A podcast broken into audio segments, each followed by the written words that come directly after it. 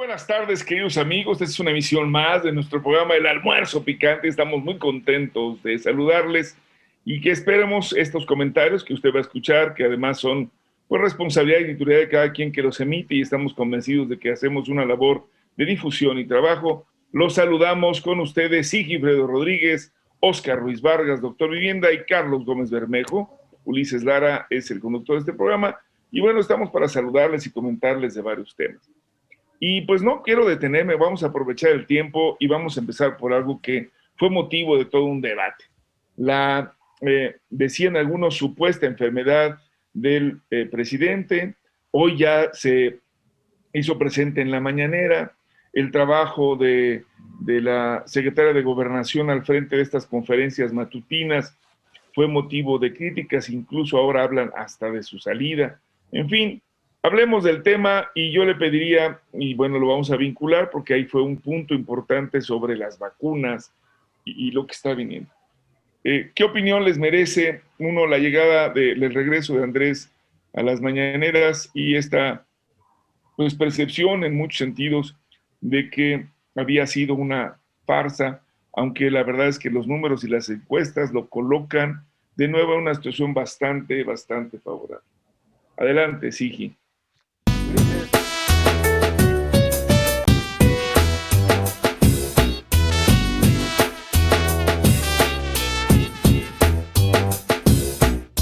Ulises, ¿cómo estás?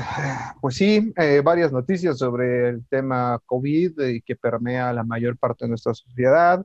Eh, en México pues, eh, reviste particular importancia ahora con la enfermedad presente. Oscar, Carlos, buenas tardes, ¿cómo están? Y a todos nuestros almorzantes, saludos.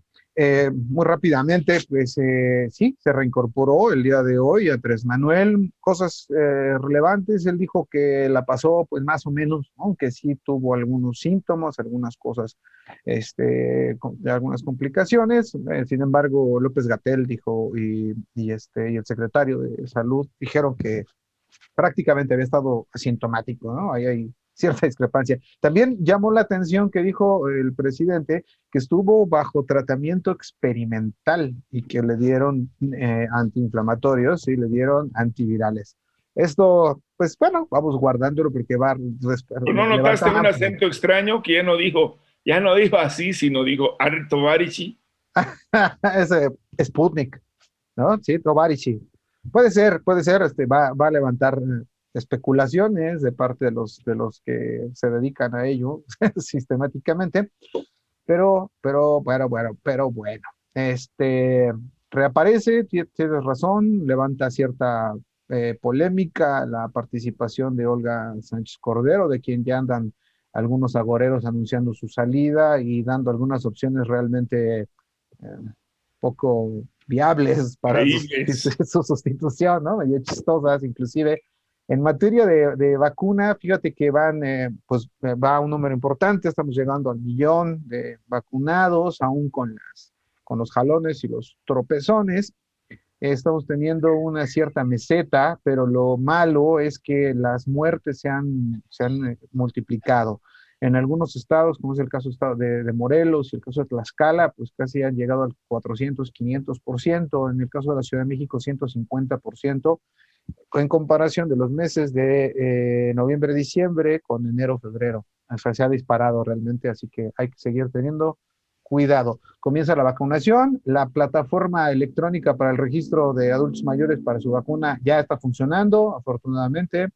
Ya, ya le corrigieron los aspectos informáticos que parece que era lo que lo tenían, tenían mal. Cancelan. Sí, cancelan la vacuna de la aplicación que estaban llevando a cabo de AstraZeneca, la sustituyen por Pfizer en Sudáfrica, porque justamente con la cepa de la sudafricana, ese parece que tiene menos efectividad.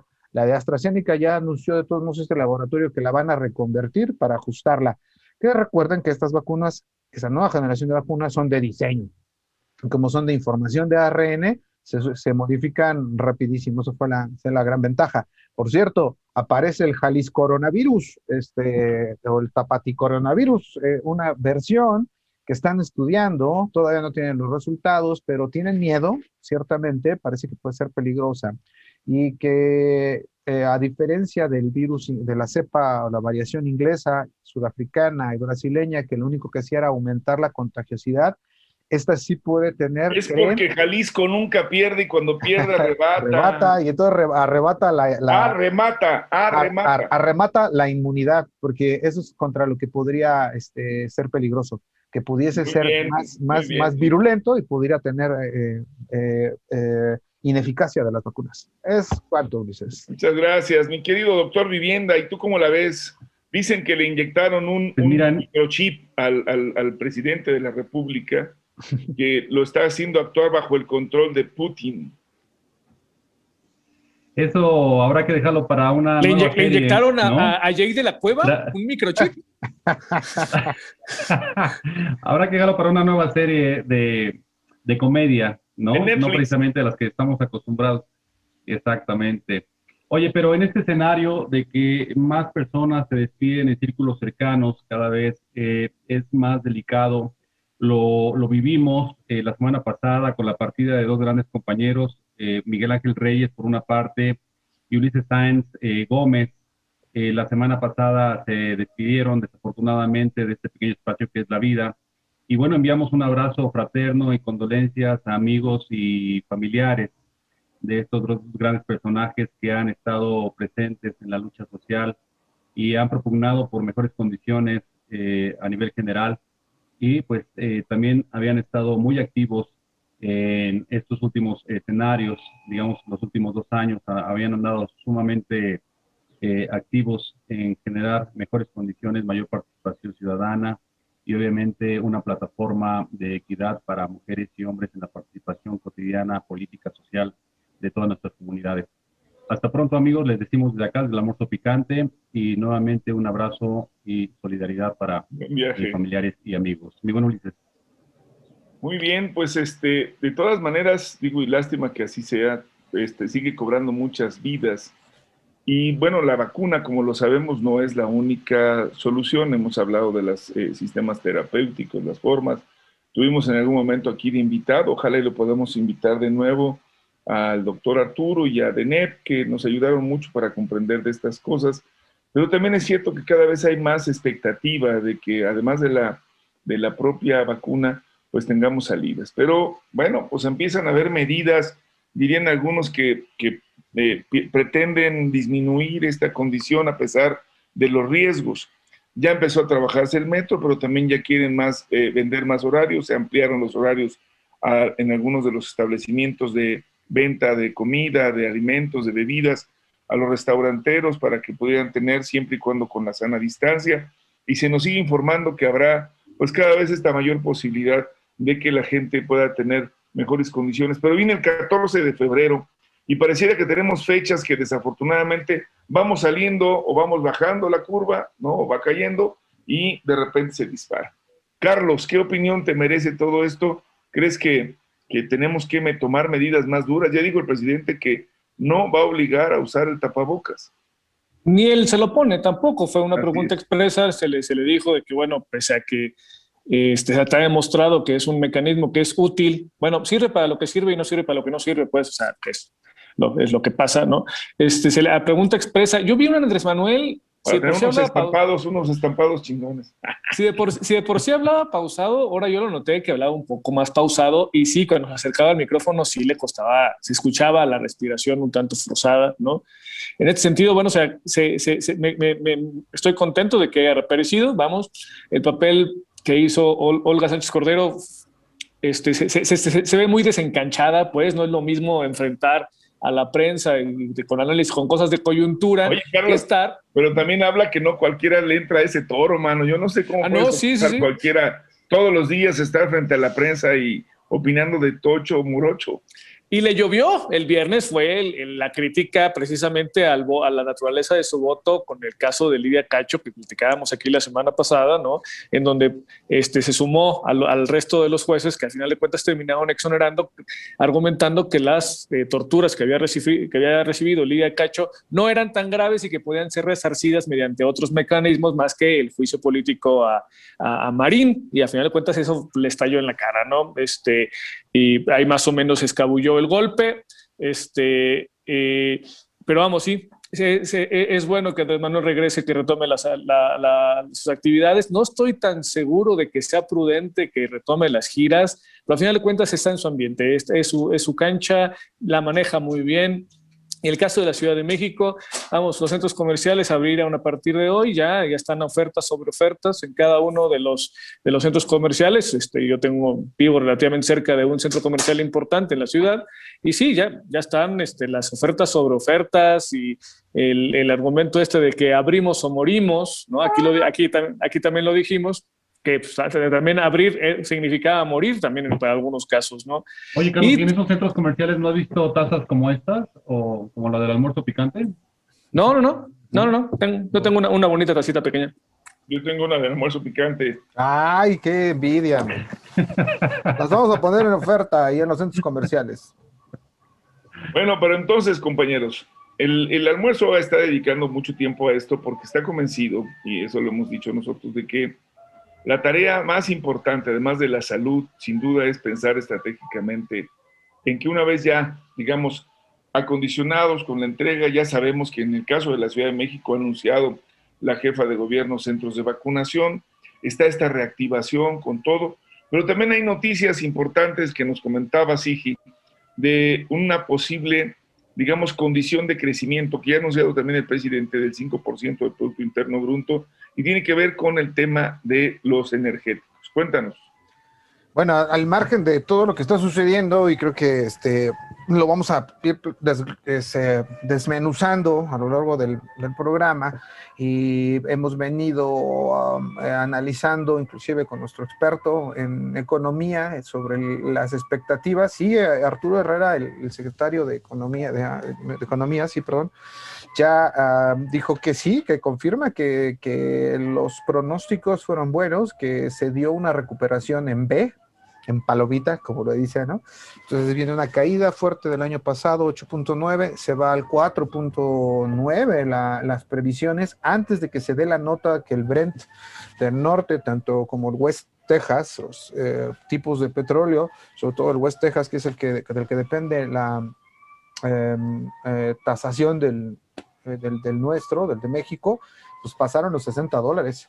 Si esto se mantiene así, puede ser que se modifique todavía. Aún así, sin esta eh, expectativa, Arturo Herrera dijo que con 4.8 de este próximo, de este año, de este 2021 y 4.2 del 22, la economía en 2022 estaría totalmente resarcida la de México. Así que bien y de buenas, porque todavía podría ser mejor con este aumento de petróleo, Ulises.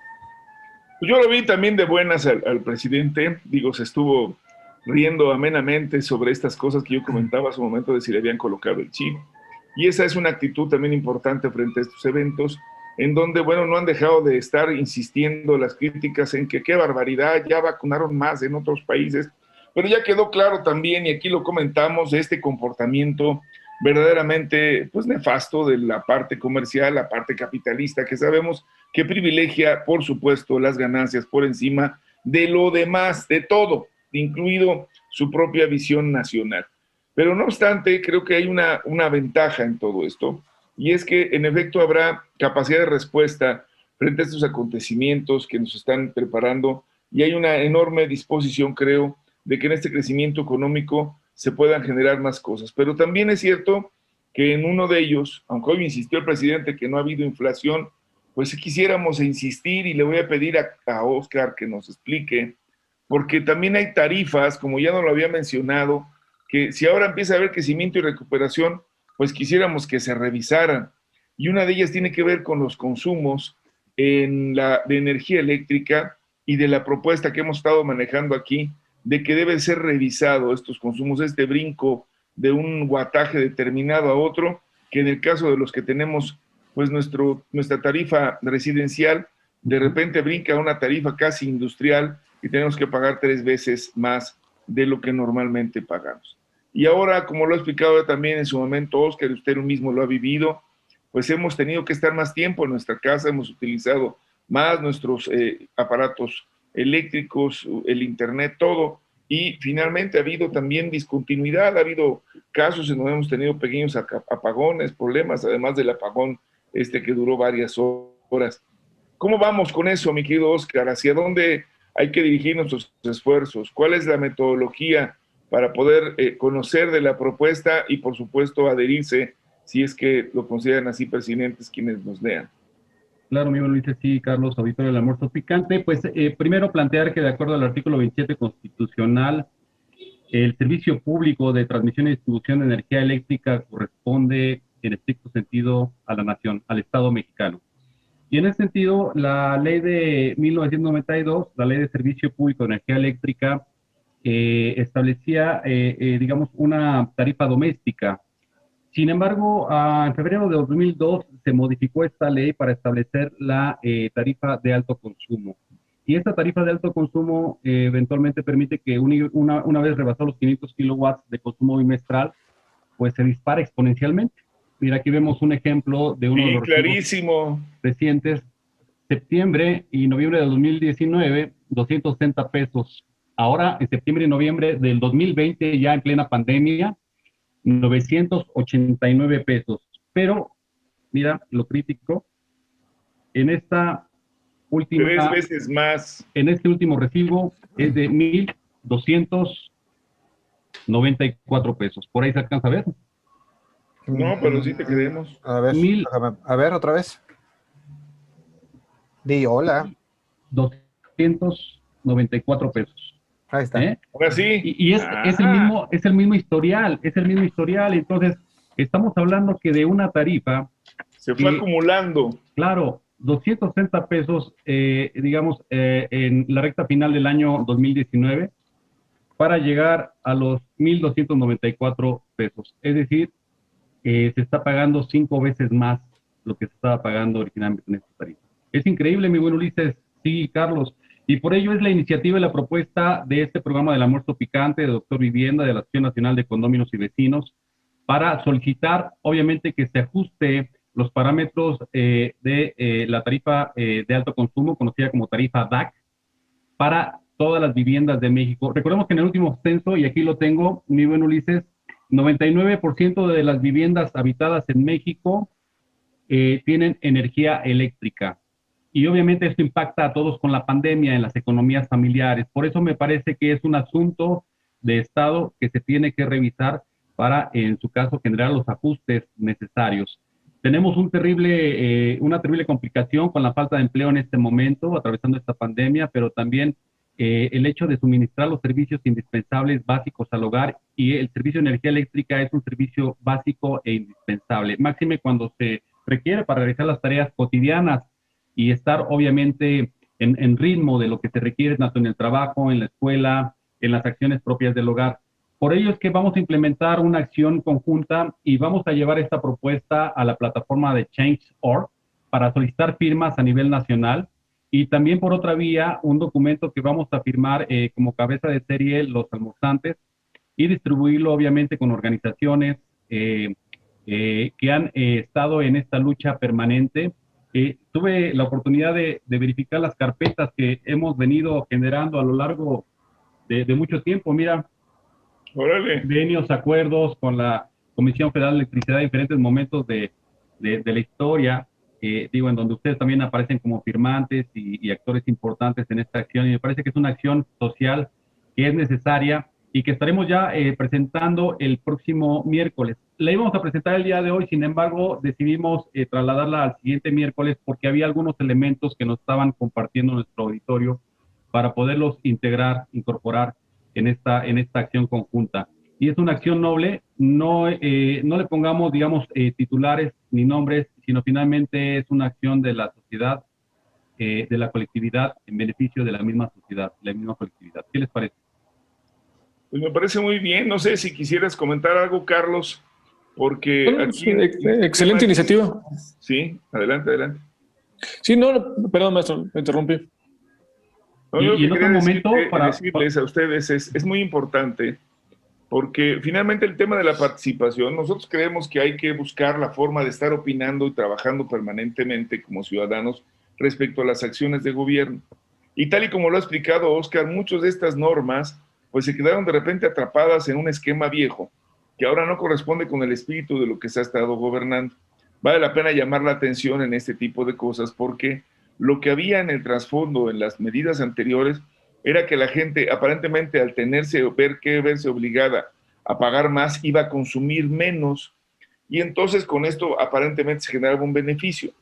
Pero creo que hay que decirlo, la verdad estos brincos tenían que ver también con algo que no nos decían y era la terrible evasión de los grandes consumidores al pago de la energía eléctrica. Y ahora que se ha puesto ya, pues digamos, un hasta aquí con la lucha contra la corrupción y ese tipo de mecanismos, creo que amerita realmente revisar ese tipo de temas como los consumos, porque ¿quiénes son los que verdaderamente pagan? Les diría con toda confianza, y usted lo sabe, ciudadano que nos escucha, ciudadana, regularmente somos los que no tenemos más opción que, pues digamos, llegar a un arreglo definitivo con, compañía, con la Comisión Federal de Electricidad o nos dejan sin energía. Estamos prácticamente en una situación muy difícil como para poder trabajar. Ha sido la organización, han sido las gentes que se han, digamos, agrupado para defender sus derechos, las que han logrado en buena medida obtener beneficios. No estamos hablando, y que quede claro, por lo menos me parece muy importante como almorzante, que nos estemos negando al pago. Esto quiero decirlo con toda claridad. No se trata de ninguna manera de una forma de brincar o de hacer de, de polizón o de gorrón en el consumo de la energía eléctrica. Creo que se tienen que hacer muchas cosas para mejorarlo. Ustedes recordarán, había esta percepción de que, por ejemplo, ¿quién pagaba la energía eléctrica de las ferias en las colonias, de, en las fiestas de pueblo o las fiestas de las iglesias que se colgaban de los postes? Pero lo mismo pasaba con todos los eh, eventos de carácter, digamos, comercial, como eran las verbenas para las navidades y todo ese tipo de fiestas. Bueno, decían, pues se prorrateaba entre el ciudadano y todos acabábamos pagando y una parte la pagaba, pues no, también se la cobraban a las autoridades de, este, municipales o a las propias alcaldías. Total que tenemos una situación de ajuste necesario. Y mira que no somos fiesteros. no, y nosotros sí tenemos que hacer lo necesario para decir que se cobre pero lo justo y que se cobre dentro de los, de los márgenes, evidentemente también de nuestras capacidades y nuestros ingresos. Mal haríamos en decir que no se debe de pagar, no se debe cobrar, pero también mal haríamos en no observar que está siendo injusta esa forma de cálculo de la tarifa. Carlos, digo, Oscar, levantaste la mano, sí. Sí, rápidamente. Mira, y en ese sentido creo que también tenemos que referirnos al censo, al Censo Nacional de Población y Vivienda que se publicó hace algunos días.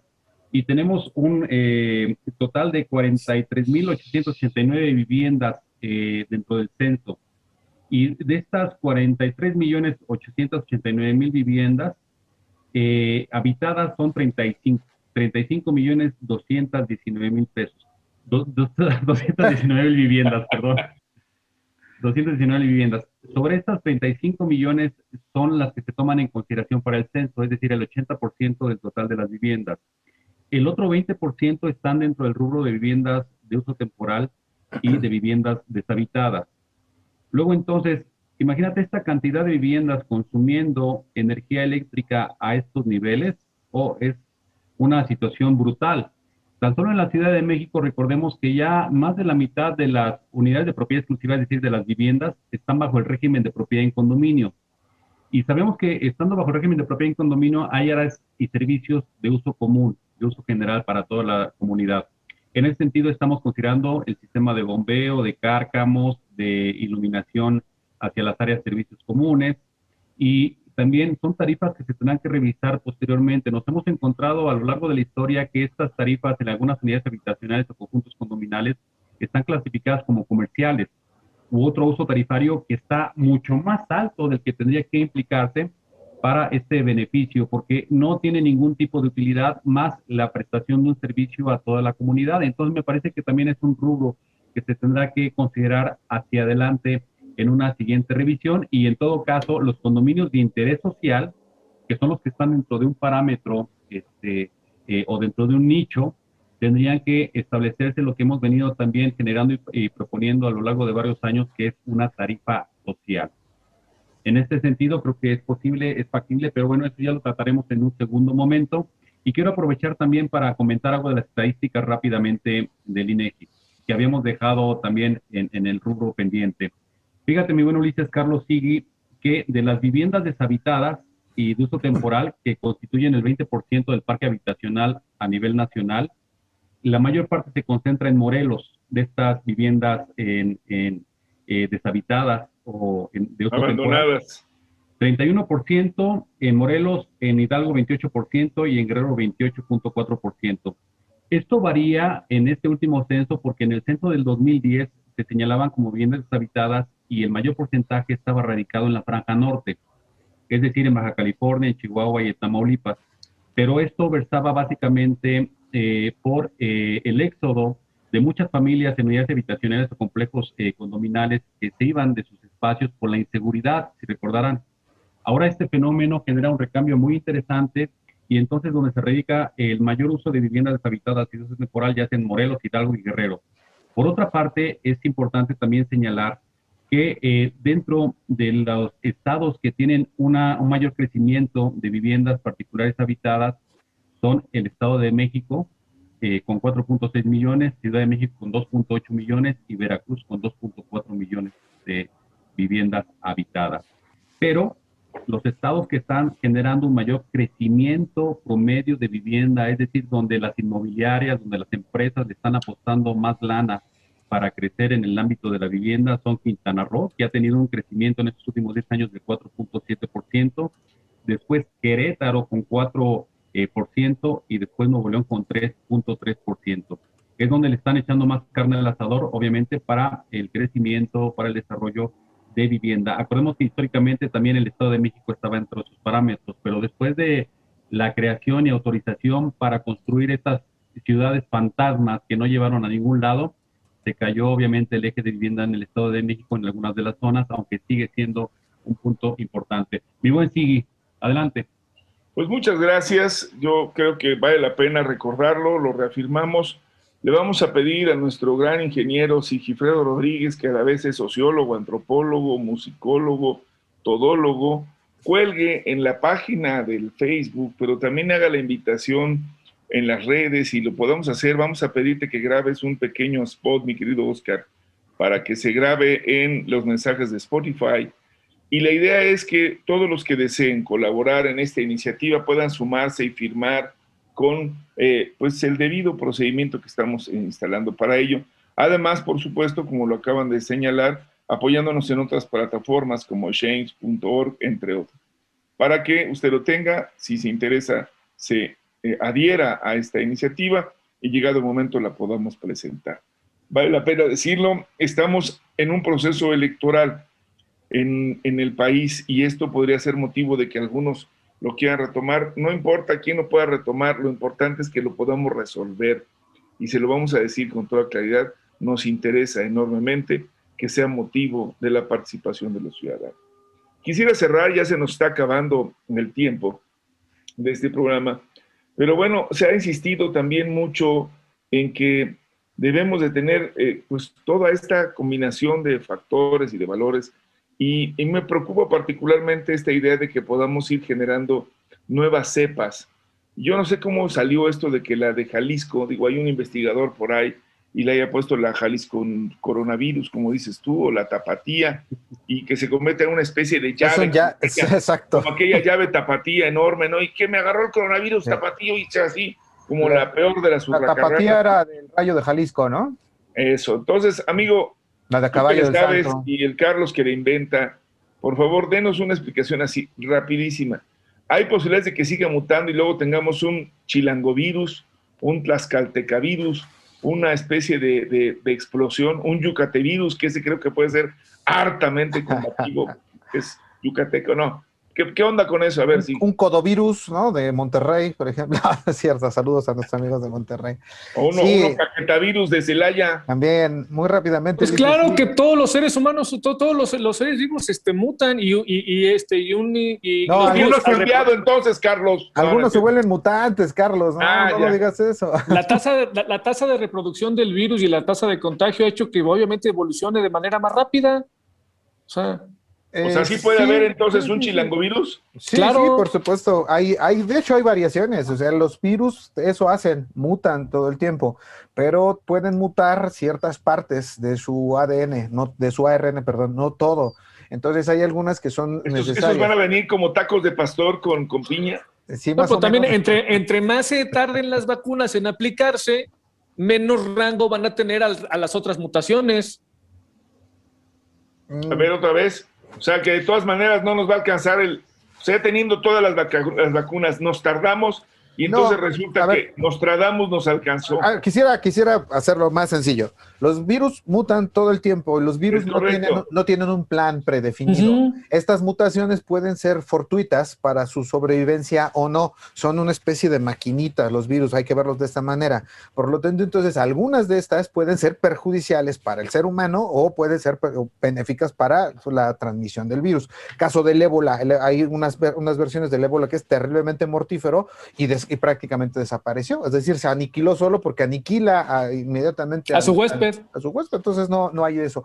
Este, el caso, yo no, no creo que vaya a suceder esto que decías con respecto a las vacunas, sobre todo porque hoy e, esta nueva generación de vacunas son ARN mensajero, digamos que son on demand, este, son, son vacunas de diseño. Entonces ya no hacen una reacción en la célula para que la célula a partir de la reacción, del empujón, aprenda que se tiene que hacer a un lado o que tiene que empujar para el otro lado cuando lo empujan. No, ahora ya la instrucción viene precisa y, es, y se cambia inmediatamente. Entonces, creo que da mucha nota. Creo, que, es espantoso. estabas, haciéndolo, estabas haciéndolo bien, Siki, pero como que siento que deberíamos de tener a un experto. ¿Cómo ves? Me parece perfect, perfectísimo. ¿Por qué no hacemos un esfuerzo? Digo, Oscar va a seguir trabajando en su iniciativa, ya pidió permiso para faltar el miércoles. Ah. Entonces no hay problema que, que, que no se preste. cierto, Oscar.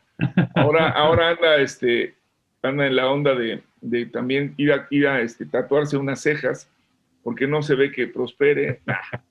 Quiero decirles que sería bueno invitar, les propongo que invitemos al buen Deneb Castañeda. Perfecto. Y hagamos un esfuerzo para comentar, comentar de este tema. Digo, tiene toda la razón ambos. Carlos dijo, se van, se van haciendo mutaciones. Ya nos explicó Sigi que además hay estas de diseño que van directamente al ácido reciclonucleico, ¿no? ¿Cómo se llama? El R. Ribonucleico. Al ribonucleico, ¿verdad? Y que entonces, llegado el momento, pues las aplicaciones van a servir, pero este, este virus pues seguirá haciendo lo necesario para sobrevivir. Su misión en la vida es reproducirse lo más rápidamente posible, sobrevivir y seguir avanzando. No tiene otra estructura, es más, no tiene, como ustedes bien decían, pensamiento, filosofía, criterio, absolutamente nada, sino su propia supervivencia. Entonces, ¿qué se va a hacer frente a esta posibilidad? Digo, para que no le metamos miedo al público y luego al rato empiecen a decir, no, en el, almuerzo son bien tenebrosos. A ver, dicen que no hay, no hay, este, ¿cómo le llaman? Microchips en las vacunas, pero sí hay mutaciones como el, el chilangovirus. Es cierto, sí hay mutaciones, pero sí vamos a tener la Traen guajolota, traen guajolota incluida. Hay uno que se llama el condominovirus que inyectó, inoculó a Oscar Ruiz y es el tema que siempre habla, ¿no? Y entonces tenemos que pensar en cómo se va a evolucionar. Ese es otro doctor. Por lo pronto, por lo pronto les pido que seamos también igualmente francos y hay que decirlo. Creo que hay una buena actitud en general de que vamos a ir superando esta pandemia con todo y los desafortunados asuntos, digo, la, la vida hay que celebrarla. Por supuesto hay que reconocer a los ausentes, hay que trabajar, pero creo que sigue habiendo cada vez más esperanza de que se pueda construir una opción del futuro mejor para todos. ¿O cómo la ves, Carlos? Es correcto, vamos, a no hay que, hay que ser prudentes, obviamente, este, no, no, no llamar al pánico, no es la intención de este programa, es solamente apelar a la responsabilidad, obviamente, que tenemos cada quien con nosotros mismos y con quienes están en nuestro entorno. Síganse cuidando, sigan utilizando el tapabocas, sigan teniendo las medidas y la responsabilidad, si tienen que salir de sus domicilios, tratar de sanitizarse, comer sano, comer balanceado dentro de lo que cabe, comer bien, ejercicio. nutrirse. Si van a aprovechar las tres horas extras de servicio de restaurantes y bares en la Ciudad de México, porque van a cerrar hasta las nueve ya, háganlo con precaución, hay lugares afuera. Oscar, tú que siempre dices que se amen, por favor que lo hagan con responsabilidad en este 14, ¿no? Claro, por supuesto, es más que, que guarden municiones, ¿no? Para festejar la plenitud del 14 de febrero. Este, oye, y, y, pues también que tomen las cosas con calma, ¿no? Esto, esto va todavía para, para largo tenemos que ser muy conscientes y muy claros de que esto es una pandemia y necesitamos poner todos de nuestra parte en ese sentido. No solamente es una responsabilidad institucional. Y quiero aprovechar también rápidamente para invitarlos al informe del día de hoy de nuestro amigo Eduardo Santillán, que es un eh, compañero recurrente también en el programa y nos platica sobre diversos temas. Él actualmente su informe versa sobre eh, la titularidad de la Comisión de Administración y Procuración de Justicia, para que todo nuestro auditorio, en su caso, eh, pueda darle seguimiento, tener algunas preguntas, algunas inquietudes que en este rubro se están generando y que son muy importantes. Hoy a las seis, ¿no, Oscar? Es hoy a las seis. Sí, sí, Nos sí, vamos, horas. compañeros. Perdónenme la interrupción, pero por favor, cúbranse y despedimos este Pero- programa. Tanga facial. Tanga facial. Esto fue el almuerzo. Almuerzo. Picante. Hasta la próxima. Síganse cuidando mucho. Ganaron los bucaneros, plancharon a los. Horrible partido, horrible partido. feo Super Bowl. El más feo de la historia. Es como Hasta estilo- el Capulina que cantó ahí. Fue como estilo, como estilo Biden, ¿no? Muy malo también. Fue del estilo Biden. no sé. Cuídense, hasta Pepe. la próxima. Nos vemos.